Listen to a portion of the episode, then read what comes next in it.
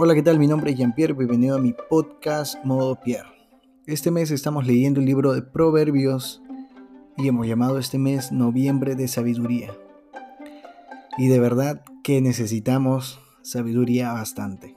Estamos viviendo en el país momentos muy tensos, eh, vemos muchas cosas en redes, personalmente no estoy de acuerdo con muchas de las cosas y actitudes que veo y de verdad que necesito de sabiduría.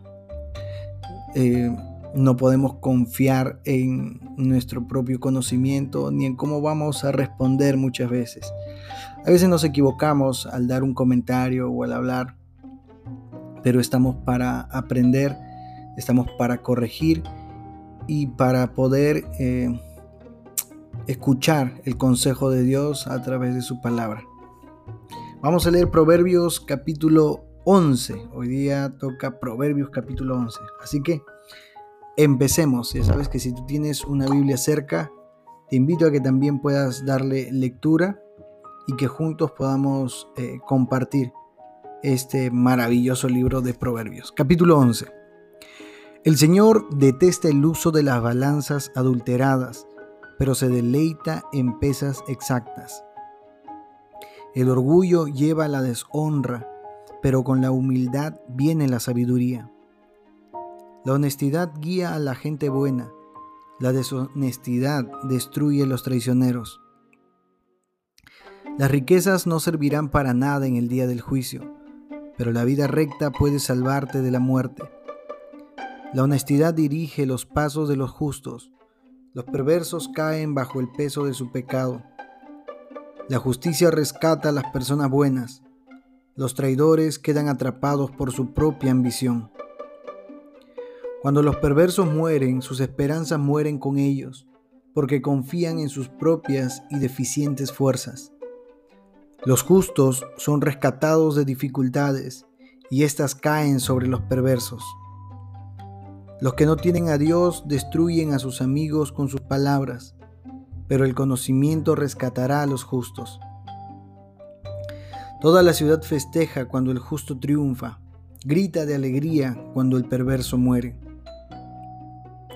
Los ciudadanos íntegros son de beneficio para la ciudad y la hacen prosperar, pero las palabras de los perversos la destruyen. Es necio denigrar al vecino, una persona sensata guarda silencio.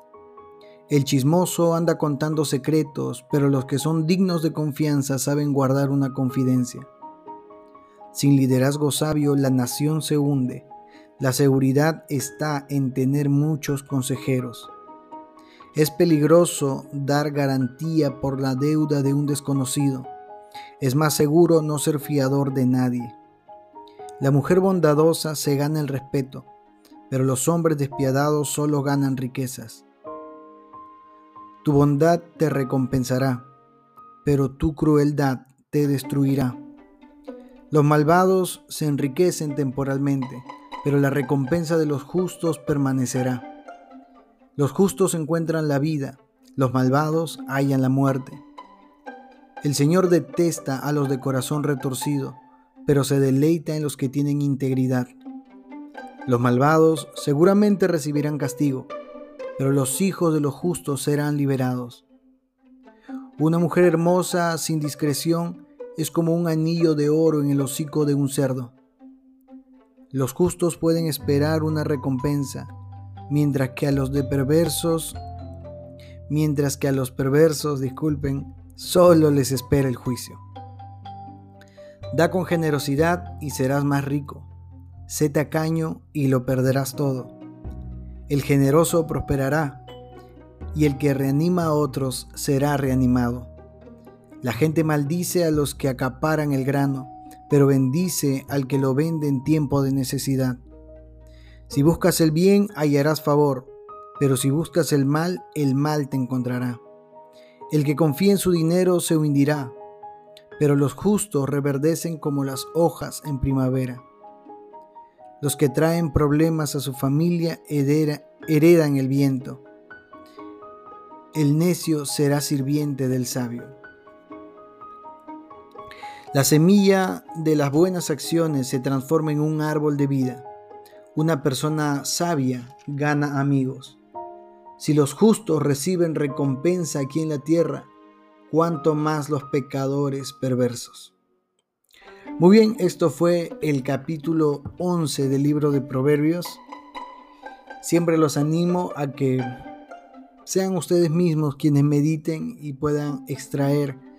Cada uno de nosotros pasa situaciones diferentes y Dios tiene un mensaje para ti específicamente.